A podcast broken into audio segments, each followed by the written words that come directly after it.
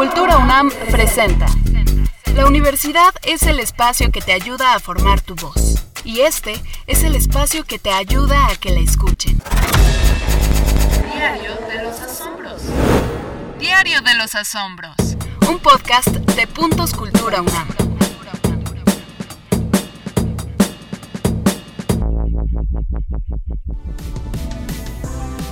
Después de ver en qué podría usar sus puntos dentro de las opciones que hay en la plataforma de comunidad, Ana encontró el rubro formación de públicos y se decidió por el de ópera.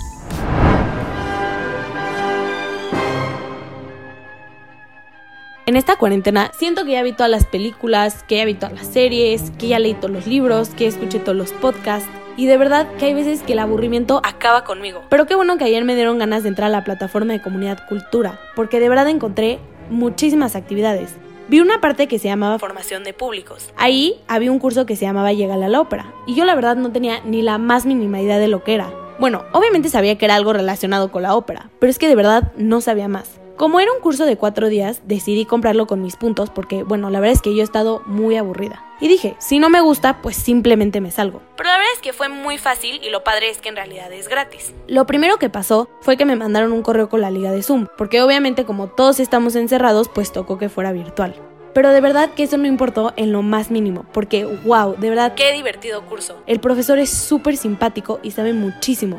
Lo primero fue que nos hizo una introducción muy amena y muy ligera a la historia de la ópera. Y obviamente cuando te dicen que te van a hablar de la historia de la ópera, crees que va a ser algo muy aburrido y muy tedioso. Pero nada que ver, este profesor nos hizo la historia muy entretenida. Pero no solo eso, también nos explicó las técnicas empleadas en el canto perístico, nos enseñó a reconocer los errores comunes en este género, las técnicas por una buena respiración y hasta identificar la pronunciación correcta.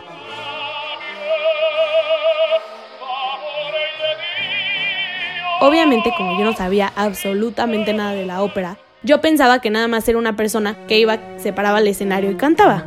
Pero resulta que no. En la ópera hay de todo. Coros, obviamente pues hay cantantes y unos vestuarios increíbles. De verdad, era de las cosas que más me gustaron. Pero no, lo que más me gustó fue que en este curso no necesitas saber nada acerca de la ópera antes de meterte. Lo único que tienes que tener son ganas. Y yo, que nunca había ido a la ópera, y ojalá pueda ir pronto, me encantó enterarme de tanto.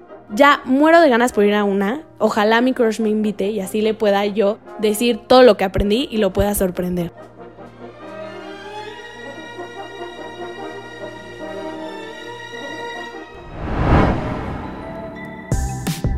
¿Sabías que cuando el teléfono fue inventado, nadie pensaba que se convertiría en un dispositivo para hacer llamadas de voz personales o que un día lo usaríamos para enviarnos mensajes escritos o buscar a nuestro crush.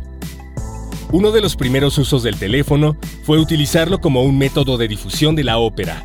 Los residentes de Londres y París en 1881 se reunían para escuchar las actuaciones por línea en un teatrophone, que era un sistema de distribución telefónica disponible en algunas partes de Europa y que permitía a los abonados escuchar representaciones de ópera y teatro a través de las líneas telefónicas.